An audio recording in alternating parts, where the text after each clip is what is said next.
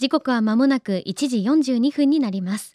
FM 横浜84.7 Kiss & Ride 高橋真奈がお送りしています。この時間は守ろう私たちの綺麗な海。FM 横浜では世界共通の持続可能な開発目標 Sustainable Development Goals SDGs に取り組みながら14番目の目標海の豊かさを守ること海洋ごみ問題に着目。海にまつわる情報を毎日お届けしています。今週は朝日新書から出版されているタコの知性その感覚と思考の著者琉球大学理学部教授池田譲さんのインタビューです。私たちの食卓でもよく見かけるタコですが自分が食べているタコ何の種類か言えますか？それでは池田先生世界には何種類くらいのタコがいるのか教えてください。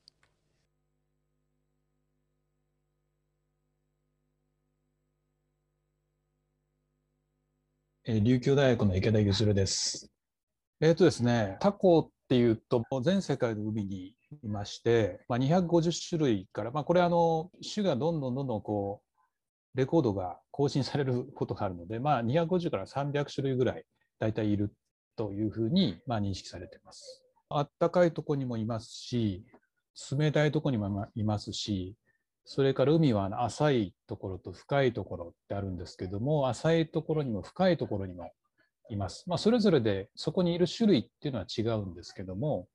まあ、タコというふうに一括りにすると、まあ、世界の海のあちこちにいるというふうに言っていいと思います。で、日本に大体50種類以上、まあ、50数種類いると、まあ、種類としてはそれぐらい報告がありますね。はい。まあ、大体代表的なのよく食べてるものまあ、やっぱ圧倒的にマダコ。マダコっていうのはあのたこ焼きの中に入ってるタコですね。まあ、それからもう一つは水ダコっていうタコですね。これはあの世界で最大サイズの体の大きいタコで、えー、と北海道とか東北とか、えーとまあ、寒い海にいるタコですね。これもあのよく食べています。数キロ2キロとか4キロとかいう大きさでかなり大きいですね。まあ、これあの水族館なんかでも見ることもできます。まあ、1メーター、2メーターっていうぐらいの腕を広げるとそれぐらいにはなる大きさのタコですね。それから逆にすごい小さいんですけど、イイダコっていう小型のタコがいますね。これあの居酒屋さんとか行くとあの丸ごと煮たものが出てきたりしますけども、えー、このイイダコっていうものですね。あと、まあ、一部っていうか沖縄ではワモンダコっていうようなタコがいます。えー、まあ50種類ぐらいと言ったんですけど、実際にその、まあ、私たちがよく利用しているものっていうのは、実はそんなに多くはないですね。まあ、他にもいますけども、まあ、大体代表的なのは、今挙げたようなところかなと思います。実はあの動物ってね、なんとなくこう何年も生きるってイメージあるかもしれませんけども、タコって1年ぐらいしか生きなくて、大体1年とか2年、産卵したら死んじゃう。ですから、まあ、いわゆる短寿命の動物ですね。まあ、あの、イカとタコをまとめて等足類って言いますけど、等足類大体700種類ぐらいいるって言われていて、そのうちのまあ250種類ほどがまあタコで、残り450種類ほどがまあイカなんですね。ですから、まあ、あの種数でいうと、まあうん、多いと言ってもまあ倍ぐらいで、まあ、これ多いというか少ないというかっていうのはあるんですけど、まあ、確かにタコよりは多い。ただあの個体の数個体数って言いますけどこれはやっぱりです一つの種類を見たときに圧倒的にイカが多いですね。でイカタコっていうのはその漁業の対象になってまして日本でもすごく大事な水産物なんですけどもこのうちですねあのかなりの部分を占めてるのは実はイカなんですね。で中でも、えーと、スルメイカっていうイカがいます。スルメイカ。これはあの、えーと、日本人が一番よく食べてるイカでしてマイカなどというふうにも言われます。であの日本の周辺を回遊するイカなんですけどもでこれはあの一つの種類なんですけど数がすごく多いんですよね。でまあ、あの概して、まあ、こういうその回遊したり外海外洋に暮らしているものっていうのは個体数が多いんですね。でそれに対してタコはこれほど多くはないんです。まあ、もちろんいっぱいはいるんですけども1種類あたりの数がそんなに多くない。ですから漁獲量もイカに比べればあの少ないですよね。で、一つそういう違いが出てくるのは、あの今多いって言ったそのスルメイカーというのは集団性といいますか、要するに群れを作るんですね。で、みんなでこうわーっとこう動いていく。でそういうのはやっぱ数が多いですよね。でタコっていうのはどちらかというと単独で生きてるというのが一般的なイメージなんですけどもそういうのはその単独のものがものすごい数いるというのはあまりなくてですね、まあ、そういうことも関係しているのかもしれないですね。えー、と確かにあの輸入は多いんですよね。でアフリカですとか、えー、ヨーロッパこういったところから実はかなり輸入しています。まあ、それだけその日本人がタコをよく食べてる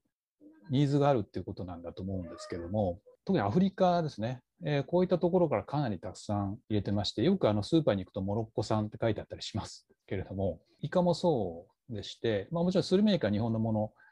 ですけども、まあ、外国からもっと別のイカを入れたりとか、もうイカの形じゃなくてロ、ロールの状態になって入ってきたりして、な何イカがよくわかんない、いったものもあるんですけども、まあ、それも含めて私たちよく食べてるですね。まあ、もちろんその地元のものもあるんですけども、輸入は非常に多いですね。アフリカ、まあ、あの特にヨーロッパではスペインとか